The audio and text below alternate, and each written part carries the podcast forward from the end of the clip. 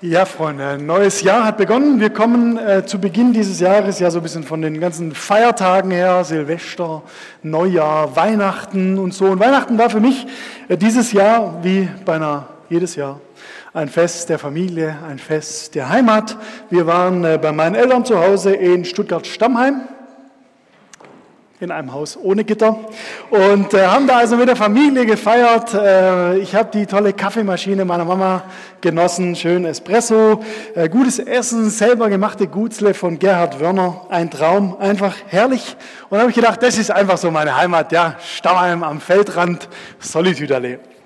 Da bin ich auch aufgewachsen, so seitdem ich äh, zehn war. Und äh, da ist mir aufgefallen, ich hatte aber eigentlich vor diesem Haus in Stammheim eigentlich schon mal eine Heimat nämlich in Stuttgart-Zuffenhausen. Da bin ich nämlich als Kind äh, groß geworden, bis ich also bis wir dann halt nach Stammheim gezogen sind. Und auch dann an diesem Weihnachtsabend, als wir dann von Stammheim weggefahren sind, haben wir gesagt, wir fahren jetzt nach Hause. Nämlich in die Christophstraße in Wörners, neue Wohnung, ja, äh, da wo wir, also Lea und ich seit fünf Jahren jetzt leben. Da steht meine Kaffeemaschine, immer lecker Espresso und so, da steht auch mein Schreibtisch und unser Sofa, traumhaft, neue Heimat seit fünf Jahren. Was kommt denn jetzt wohl als nächstes? Ist ja schon irgendwie ein bisschen komisch. Haben wir viele verschiedene Heimaten? Was ist Heimat eigentlich so an sich? Äh, was versteht man denn darunter? Und wenn man da so ein bisschen drüber nachdenkt, dann merkt man, irgendwie äh, wird es relativ schnell klar, so viele Häuser und so viele Wohnungen, die wir hier so besitzen oder bewohnen können, wir haben eigentlich kein bleibendes Zuhause. So viele Gartenzwerge wir aufstellen und Adressaufkleber wir drucken, wir Menschen, wir haben hier eigentlich kein bleibendes Zuhause. Kennst du dieses Gefühl? So fragt man sich dann irgendwann, ja, pff, wo gehöre ich denn dann eigentlich hin? Wo bin ich denn eigentlich daheim und so? Hier im Jesus-Treff orientieren wir uns zu Beginn des Jahres in guter Tradition immer an einem Wort Gottes, wie ich vorher schon sagte, das jetzt über diesem Jahr 2013 stehen soll, die sogenannte Jahreslosung. Und damit ist ein Vers aus der Bibel gemeint, der uns begleitet. Seit 1930 übrigens werden diese Jahreslosungen von der Ökumenischen Arbeitsgemeinschaft für Bibellesen ausgewählt und dann veröffentlicht. Deswegen gibt es sie überhaupt. Und in diesem Jahr ist es jetzt also ein Satz aus dem Hebräerbrief, der so ein bisschen dieses Thema mit der Heimat aufgreift. Wer mitlesen möchte, auf deiner Karte, auf deinem Platz steht die hinten drauf, die Jahreslosung, und die heißt dieses Jahr, wie schon vorher gehört, so. Wir haben hier keine bleibende Stadt, sondern die zukünftige suchen wir. Hört sich ja auf den ersten Blick ein bisschen so an wie Entlarvung und Hoffnung. Erstens, wir haben keine bleibende Stadt. Ja, fühlt sich irgendwie ein bisschen komisch an, wenn man das so sagt. Aber ähm, da wird von einer zukünftigen gesprochen. Also haben wir auch irgendwie ein bisschen Hoffnung auf irgendwas. Ja. Das heißt, wir sind irgendwie unterwegs, wir leben in irgendeinem so Zwischending, wir machen gerade so eine Durchgangsphase durch und so. Das sind so die äh, Sachen, die einem so ins Hirn kommen, wenn man das erste Mal hört. Und meine Frage jetzt heute ist eigentlich, was hat diese Jahreslosung mit deinem persönlichen Jahr 2013 zu tun? Was suchst du dieses Jahr? Oder auf was läufst du dieses Jahr wohl so zu? Was wird bleiben bei dir in 2013 oder was wird sich ändern? In den vor uns liegenden 365 Tagen. Vielleicht wartet auf dich ein neuer Job oder eine neue Lebensphase oder neue Beziehungen, neue Freundschaften. Ich weiß, dass es hier im Jesus-Treff 2013 ganz schön rappeln wird, weil so viele Leute heiraten. Kann ich mal kurz sehen, wer plant denn seine Hochzeit für 2013? Ja, nur Mut, nur Mut, ja. Guck, sind doch einige, genau. Wahnsinn. Okay, ähm, läuft soweit alles bei euch? Na, ihr wisst schon gegen wen und alles? Ja, schon klar? Gut. Äh, möchte außerdem noch jemand anders dieses Jahr heiraten? Ja, mein Lieblingsgag, da melden sich immer ganz wenige. Aber äh, wenn sich jetzt mehrere melden, dann können wir uns ja nachher hier vorne treffen oder so und gucken. 2013, das Jahr der Hochzeiten. Also, bevor wir uns jetzt in die Jahreslosung hineinstürzen, um zu gucken, was hat das eigentlich mit deinem Jahr 2013 zu tun, möchte ich noch ein Gebet sprechen, dass Gott selber zu uns redet. Jesus, vielen Dank für diesen Sonntag heute.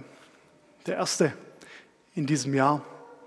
Danke, dass wir uns darauf verlassen können, dass du jetzt auch da bist und dass du zu uns reden möchtest. Mach's doch bitte so, dass wir es verstehen dass es von unseren Ohren auch in unsere Herzen plumpst und dass wir was damit anfangen können. Amen. So, die Überschrift von heute, die heißt, äh, wie vorher schon vom Jochen erwähnt, 2013, Leben mit Hoffnung. Warum das so ist, werden wir jetzt anhand von drei Punkten sehen. Erster Punkt, die begründete Hoffnung. Ich sagte ja vorher schon, wenn man die Jahreslosung so das erste Mal liest, dann könnte man irgendwie ein bisschen denken, na ja, schon, schon komisch, ne? hört sich auch vielleicht ein bisschen an wie eine Vertröstung.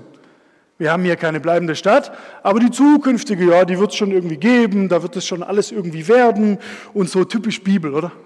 Irgend so ein Versprechen, aber man weiß eigentlich nicht so ganz genau, ob da was draus wird. Keine bleibende Stadt, aber irgendwann werden wir mal so eine Heimat haben, vielleicht irgendwann in der Ewigkeit oder so. Aber was bringt uns das jetzt heute?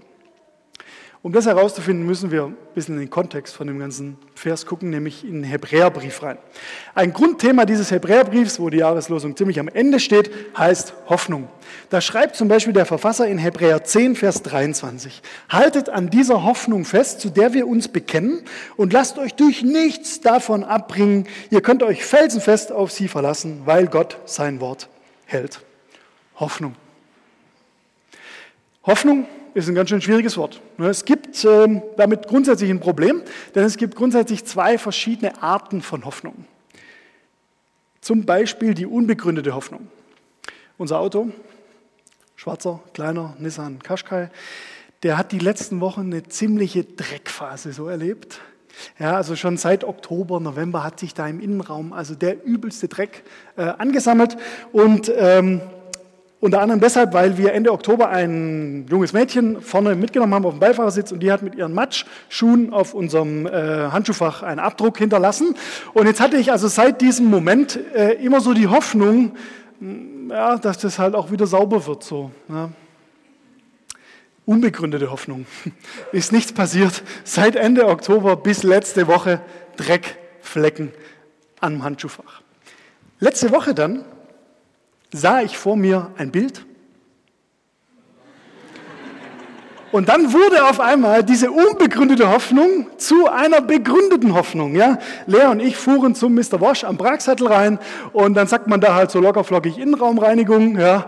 Und dann äh, sahen wir zu, wie die netten Menschen von Mr. Wash eben jene Dreckflecken am Handschuhfach mit den eigenen Händen weggeputzt haben. Und dann wurde auf einmal meine unbegründete Hoffnung zur begründeten Hoffnung. Es gibt also diese zwei Arten. Warum ist unsere Hoffnung für 2013 eigentlich begründet? Warum können wir überhaupt Hoffnung haben? Und warum sollen wir das jetzt aus dem Wort Gottes glauben, dass wir auf eine gute Zukunft zulaufen? Kann man sich ja schon mal fragen. Der Knackpunkt ist, im Hebräerbrief geht es eigentlich an dieser Stelle nur bedingt um die Zukunft, sondern eigentlich ganz schön stark um die Vergangenheit. Und um das zu kapieren, müssen wir ein bisschen weiter ausholen, um den Zusammenhang zu verstehen. In diesem Kapitel, bevor unser Jahreslosungsvers kommt, ähm, da schreibt der Schreiber vom Hebräerbrief relativ viel vom Alten Testament und da wird dann klar, okay, es gab damals im jüdischen Volk einen hohen Priester und der hatte an diesem Yom Kippur-Tag der höchste Feiertag der Juden, der Tag der Sühne, da hatte der den Auftrag, im Tempel ins Allerheiligste zu gehen und dort auf dem Opferaltar diverse Opfertiere zu opfern. Wer vorletztes Jahr schon hier im Jesus-Treff war, da hatten wir hier das Thema Gott hat Bock und haben eine lebendige Ziege hier rein marschieren lassen, die uns dann die Kirche voll gekackt hat. Also das war ein ähnliches Thema, ja. Das war diese Opferziege sozusagen, die beim Yom Kippur-Tag eine große Rolle gespielt hat. Und das funktioniert im Alten Testament und so, dass das, die Schuld gesühnt wurde, dadurch, dass diese Opfertiere da verbrannt wurden. Und damit war klar, okay, dieser Tempelkult, das funktioniert so ein bisschen wie eine Waschanlage, ja, also ein bisschen wie Mr. Wash. Die angelaufenen Vergehen des Volkes, die wurden durch dieses Blut der Tiere weggewaschen. Und dann war also ein weiteres Jahr des Lebens möglich. Im nächsten Jahr genau das gleiche wieder. Hebräerbrief sagt also vom Alten Testament her, das war der Tag der Sühne, da wurden die Sünden des Volkes gesühnt. Und jetzt bringt er als Gegenstück dazu was anderes, nämlich Jesus, und schreibt in Hebräer 9, 28, so ist auch Christus ein einziges Mal gestorben, um alle Menschen von ihren Sünden zu erlösen. Jetzt, wie passt das eigentlich zusammen? Jährliches Opfern von Kälbern oder äh, Böcken und dieser Jesus von Nazareth. Es passt eigentlich gar nicht zusammen, zumindest nicht auf den ersten Blick. Die Geschehnisse, die wir heute von Jesus wissen, die Geschehnisse um seinen Tod, die sind komplett anders als der Tempelkult, von dem der Hebräerbriefschreiber schreibt. Jesus, das einzigartige und endgültige Opfer, wurde dort, wo es keiner vermutete, ein für alle Mal für die Schuld aller Menschen geopfert. Also nicht im Tempel, nicht auf dem Altar, sondern draußen, draußen außerhalb der Stadt, bei den Ausgestoßenen auf dem Müllhaufen der Gesellschaft. Golgatha. Gott zeigt uns also eine andere Art, wie wir von Schuld frei werden können. Eine andere Art und eine bessere Art. Durch das Blut des ausgestoßenen Sohnes Gottes wurden wir von aller Schuld gereinigt. Ganz anders, vorbei am Tempelkult und doch auf eine geheimnisvolle Weise ultimativ damit verwoben. Jesus sagte, ich bin nicht hier, um das Gesetz abzuschaffen, sondern um es zur Vollendung zu führen. Jesus hat also das Gesetz und den Opferkult nicht einfach aufgehoben, sondern ihm seine eigentliche Funktion zugewiesen, nämlich dass er ein Schatten dessen war, was die eigentliche Art und Weise ist, wie Gott mit unserer Schuld umgeht. Diese nämlich muss nicht gesühnt werden, sondern die wird vergeben. Vom Tag der Sühne zum Tag der Versöhnung. Eine grundsätzlich neue Idee. Wir müssen nicht mehr sühnen, wir müssen nicht jährlich oder täglich oder stündlich reingewaschen werden durch Tierblut. Nein, wir sind ein für allemal reingewaschen durch das Blut Jesu. Gott denkt nicht mehr in den Kategorien von Schuld und Sühne, sondern er löst diese Thematik mit einem Mal. Krasse Botschaft.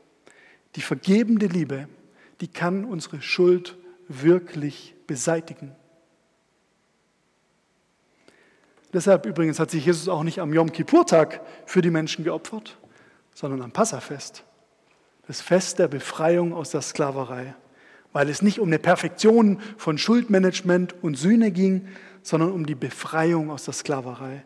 Wir sind frei von dieser tödlichen Mechanik des Sühnekultes. Gottes Blick auf meine Schuld ist ein ganz anderer. Barmherzige Liebe und gütige Vergebung. Weißt du was? Das ist unsere begründete Hoffnung. Weil wir von Gott angenommen sind, haben wir Zukunft. Wir hoffen nicht auf eine eventuell bessere Situation in der Zukunft. Nee, nee.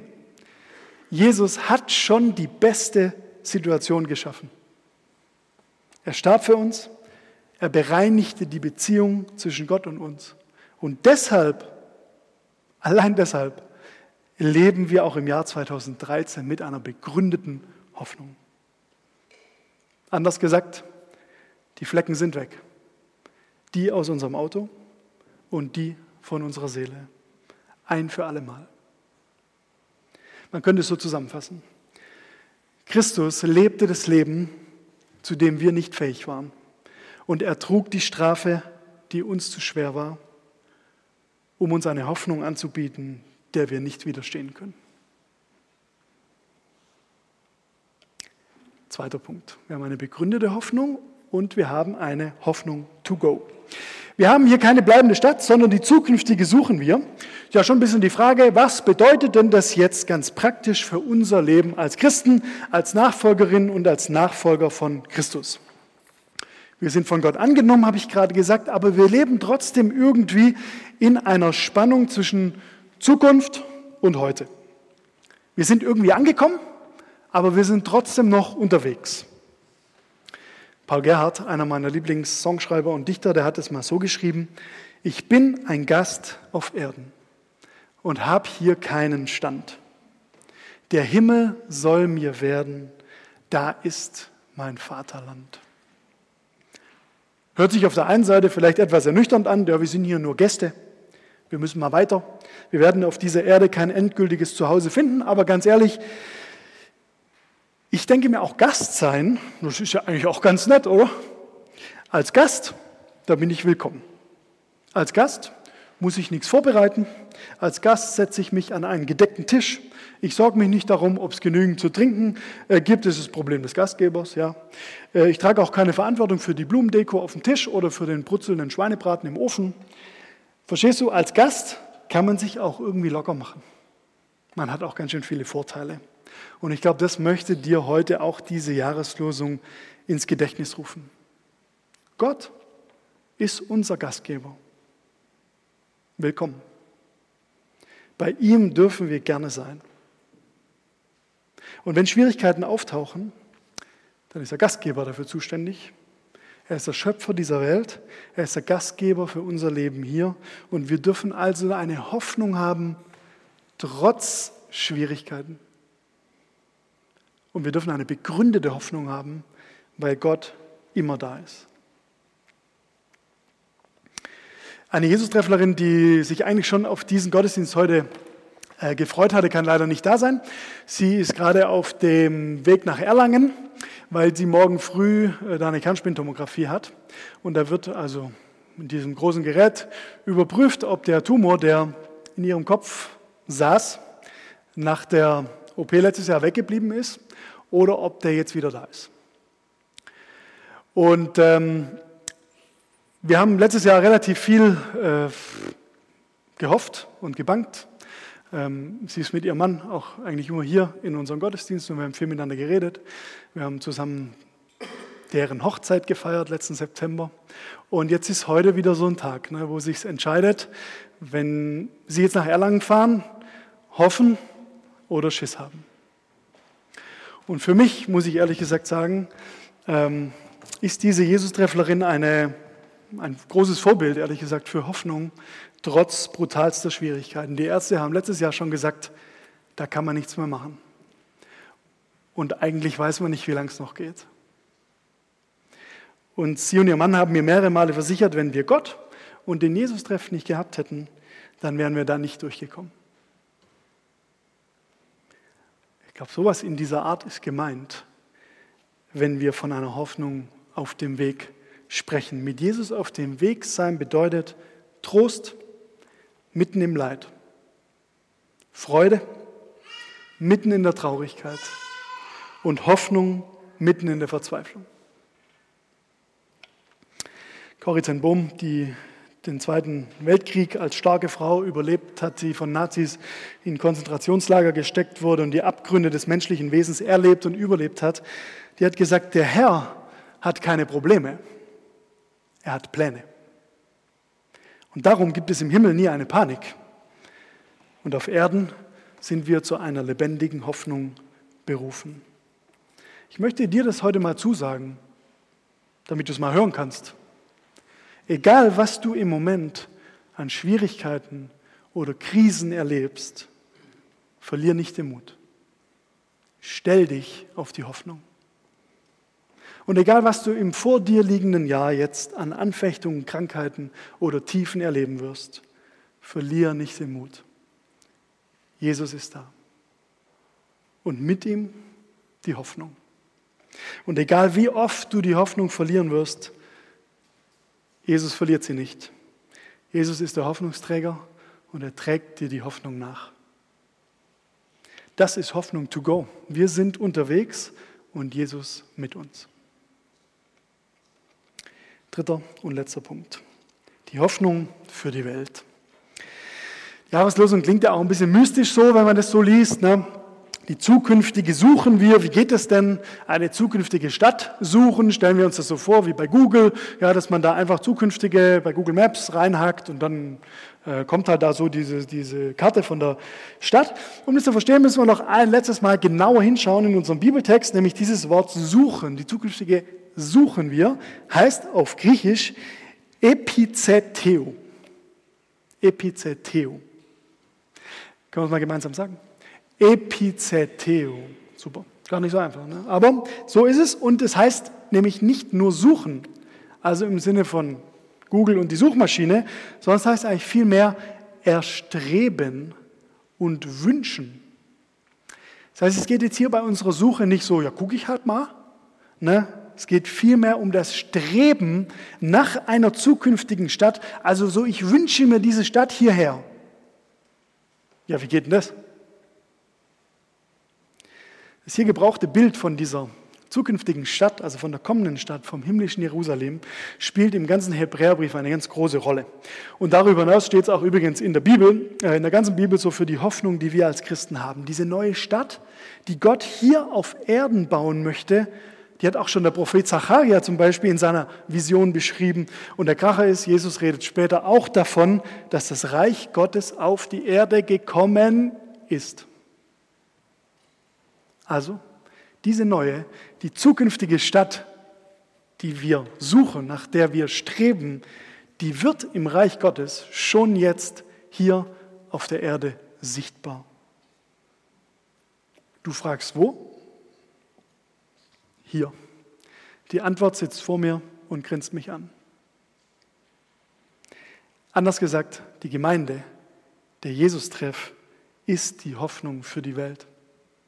Wir streben danach, wir wünschen uns, dass Gottes Reich zu den Menschen kommt, schon jetzt. Der britische Theologe N.T. Wright, der hat dazu mal passend gesagt, dass wir als Christen ja noch nicht im Himmel sind, klar, aber die Melodie des Himmels schon miteinander auf der Erde singen können.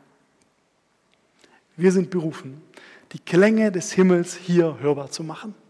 Und wir sind berufen, das Aussehen des Himmels hier sichtbar zu machen. Und wir sind berufen, du und ich, den Himmel hier erlebbar zu machen. Und dem Schreiber des Hebräerbriefs ist es so wahnsinnig wichtig gewesen. In Kapitel 13, da hat er den ganzen langen Brief mit praktischen Anweisungen nochmal zusammengefasst und schreibt da, wir sollen Gastfreundschaft üben, wir sollen an die Gefangenen denken, wir sollen die Ehe heiligen, wir sollen nicht hinter Geld her sein, wir sollen uns um Ausgegrenzte kümmern, wir sollen dem Fremden in Liebe begegnen. Also alles Dinge, die das Reich Gottes Wirklichkeit werden lassen. Ich finde es schon eine ganz schön starke Herausforderung, auch so für unser neues Jahr 2013. Der Jesus-Treff, wir sollen eine Gemeinde sein, die sich gegenseitig ermutigt und die also ihre Nachfolge nicht nur auf die eigenen Bedürfnisse zentriert lebt, sondern merkt, dass glaubwürdiges Christsein immer ein Ort der Hoffnung für andere darstellt. Übrigens, deswegen beten wir auch in unseren Gottesdiensten, auch in diesem Jahr des Öfteren gemeinsam, dein Wille geschehe, wie im Himmel, so auf Erden. Kein ganz einfaches Gebet. Nicht für die Christen im ersten Jahrhundert und nicht für uns heute. Wir haben jetzt noch nicht den Himmel auf Erden. Aber die Melodie des Himmels, die wollen wir schon singen zur Ehre Gottes und für eine begründete Hoffnung für die Menschen um uns herum. Für uns als Jesus-Treff wird das Jahr 2013 auch etwas Besonderes und die Jahreslosung passt wie die Faust aufs Auge. Ich habe es in unserem letzten Forum schon erwähnt. Wir sind dazu gezwungen, in Bewegung zu bleiben. Im März, in zwei Monaten, läuft unsere Nutzungsvereinbarung hier für die Martinskirche aus. Und wir müssen uns dann eine neue Kirche suchen. Und für mich ist es ähm, ja irgendwie eine, eine ganz lustige Situation, weil wir eigentlich darauf mit der Nase gestupst werden, dass wir die sind, die unterwegs sind. Und mir gefällt dieser Gedanke. Wir sind eine eingeschworene Hoffnungsgemeinschaft, aber wir werden jetzt durch die äußeren Umstände auch wieder daran erinnert, wir haben hier keine bleibende gemütliche Stadt, sondern wir sind dazu berufen, unterwegs zu sein. Das Reich Gottes ist eine Bewegung mit Dynamik. Und ich freue mich, dass so viele von euch, die jetzt hier sind, als Jesus-Treffler dabei sind. Es ist für mich eine Riesenermutigung, dass wir hier nicht alleine latschen, sondern dass du mitmachst. Und ich würde dich heute auch gerne einladen, wenn du noch nicht so richtig zum Jesus-Treff dazugehörst, das lässt sich ändern. Wir haben so viel vor in diesem Jahr und du wirst gebraucht. Hast vielleicht so noch nie richtig drüber nachgedacht, dass der Jesus-Treff ja tatsächlich eine Gemeinde ist, so wo man richtig dazugehören kann. Doch, doch, ist schon so. Wie das geht, auch relativ einfach. Äh, der Jochen hat vorher schon angekündigt, dass da hinten unser hell erleuchtetes Info-Ecken-Schild hängt. Und das ist eigentlich die einfachste Möglichkeit, wo man mit Jesus-Trefflern reden kann und sagen kann, hey, eigentlich, jetzt fängt so ein neues Jahr an und irgendwie wäre ich echt bereit, hier mitzumachen. Dann geh doch einfach nachher in die Info-Ecke nach hin und unterhalte dich mit den Menschen, wie das genau läuft. Wir strengen uns echt an. Ja, wir haben einen Explorer-Workshop, äh, der ist extra für Leute, die sagen, ich möchte zum Jesus-Treff dazugehören und die, äh, da trifft man sich da, isst gemütlich und ähm, kriegt alles gesagt, was einen über unsere Gemeinde interessiert. Du kannst hier fest dazugehören und wir sind auch schwer darum bemüht, dass du deinen Platz hier bei uns findest. Okay, also das auch als herzliche Einladung für dein Jahr 2013. Ähm, Vergiss es nicht, die Gemeinde ist die Hoffnung für die Welt und du bist herzlich eingeladen, hier dabei zu sein. Hans-Joachim Eckstein hat dieses ganze Geschehen äh, folgendermaßen zusammengefasst. Er ist ein Neutestamentler aus Tübingen und sagt, eine Hoffnung, die unsere Gegenwart nicht tiefgreifend verändert, ist nicht wirklich aus der Zukunft bei uns angekommen. Denn da, wo Hoffnung einkehrt, verwandelt sich die Gegenwart. Also eine Hoffnung, die unsere Gegenwart nicht tiefgreifend verändert, ist nicht wirklich aus der Zukunft bei uns angekommen. Denn da, wo Hoffnung einkehrt, verwandelt sich die Gegenwart. Machst du mit dieses Jahr? Ich fasse mal kurz die drei Punkte zusammen.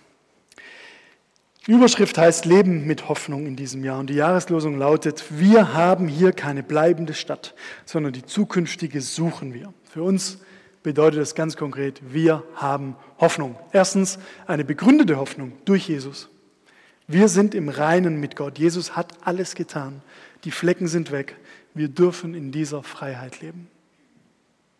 Zweitens, wir haben eine Hoffnung to go für unterwegs. Wir sind zu Gast auf Gottes Erde und unterwegs mögen wir Schwierigkeiten und Leid erleben. Aber die Hoffnung geht mit. Jesus ist da und er lässt dich nicht fallen. Und wir haben drittens eine Hoffnung für die Welt. Als Jesus-Treffler wünschen wir uns, wir wünschen uns, wir streben danach, dass das Reich Gottes auf dieser Welt sichtbar, greifbar, erlebbar wird. Und wir setzen uns dafür ein, dass unsere Gemeinde ein Ort der Hoffnung ist, heute schon. Zum Schluss noch was, die Band kann schon mal nach vorne kommen. Ähm, ich habe zu Beginn ja von Heimat gesprochen, ja, von Stuttgart-Stammheim und von meinem Elternhaus und wie toll das jetzt alles war an Weihnachten und so. Ähm, ich habe auch ein bisschen von Idylle gesprochen und von gut aufgehoben sein und so. Aber ich weiß eigentlich auch, dass jetzt heute hier Leute sitzen, die äh, bestimmt nicht nur einer oder bestimmt nicht nur zwei oder drei, sondern vielleicht auch viele, die bei sich so ein Zuhause oder so eine Heimat nie wirklich erlebt haben. Vielleicht weil die Personen zu Hause ihnen nie die Möglichkeit gegeben haben, sich so richtig zu Hause zu fühlen. Oder vielleicht auch, weil wir so oft umgezogen sind und gar nicht mehr wissen, wo wir eigentlich hingehören. Oder vielleicht auch, weil bei dir das, Hause, das Zuhause so ein Stück weit verloren gegangen ist. Vielleicht ist die Familie kaputt gegangen.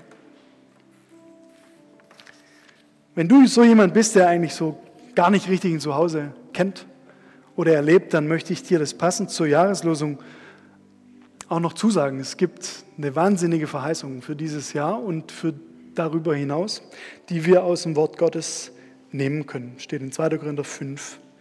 Denn wir wissen, wenn unser irdisches Haus, diese Hütte, abgebrochen wird, so haben wir einen Bau von Gott erbaut, ein Haus nicht mit Händen gemacht, das ewig ist im Himmel.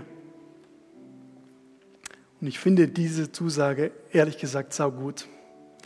Wenn wir die Abbruchbirne schwingen, dann wartet Gott schon mit einem Neubau. Und wenn deine Zeit hier auf der Erde mal abläuft, dann geht diese Heimat mit. Und wenn alle menschlich erbauten Häuser kaputt gehen, dieses Zuhause bleibt. Heimat hat nämlich keine Steine oder Mauern, sondern in Wirklichkeit einen Namen. Jesus. Der Name, der über allen Namen steht. Ein Name, der für immer besteht und ein Name, der mit uns geht. Jesus. Heimat und Hoffnung, die haben zufälligerweise denselben Namen. Jesus. Und den wünsche ich dir für dein neues Jahr 2013 ganz besonders ins Herz. Möge dir die Hoffnung aus allen Poren sprießen. Amen.